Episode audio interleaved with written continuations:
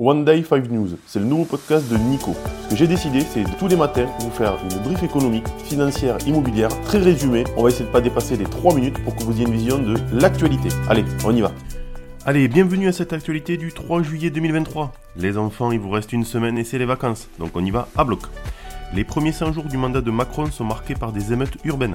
La période de 100 jours d'apaisement envisagée par Emmanuel Macron pour son second mandat a été entravée par des émeutes et des pillages suite à la mort de Naël, un jeune homme tué par un policier.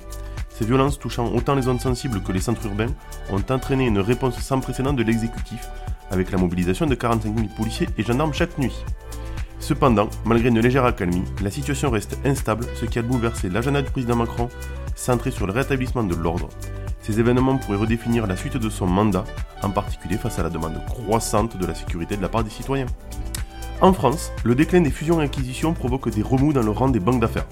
La contraction du marché des fusions et acquisitions, M&A, en France a bouleversé le classement des banques d'affaires, avec BNP Paribas, JP Morgan et Lazare en tête, selon Refinitiv.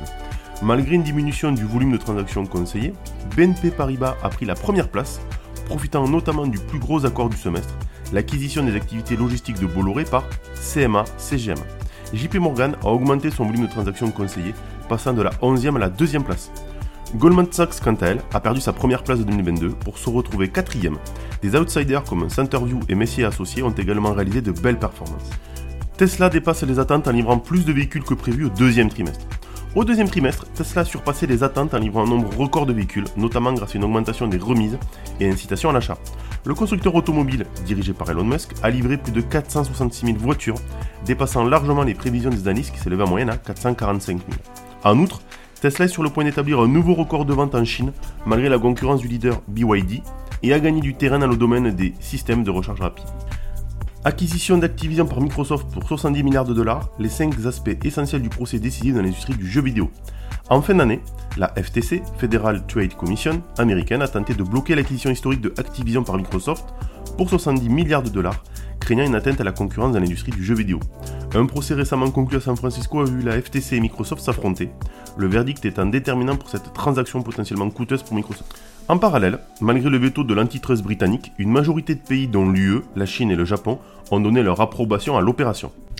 Dossier d'ETF Bitcoin en abouti, le marché vacille. Selon le Wall Street Journal, les dossiers d'ETF Bitcoin soumis par des gestionnaires d'actifs tels que BlackRock et Fidelity Investment sont jugés inadéquats par les autorités. Cette nouvelle a provoqué une chute de la valeur de Bitcoin de 1000 dollars, ramenant sa valeur à 30 000 dollars. Les entreprises ont la possibilité de compléter leur dossier, mais la SEC critique leur manque de détails concernant les accords de surveillance mutuelle avec les plateformes d'échange de Bitcoin. Allez, on part sur l'analyse.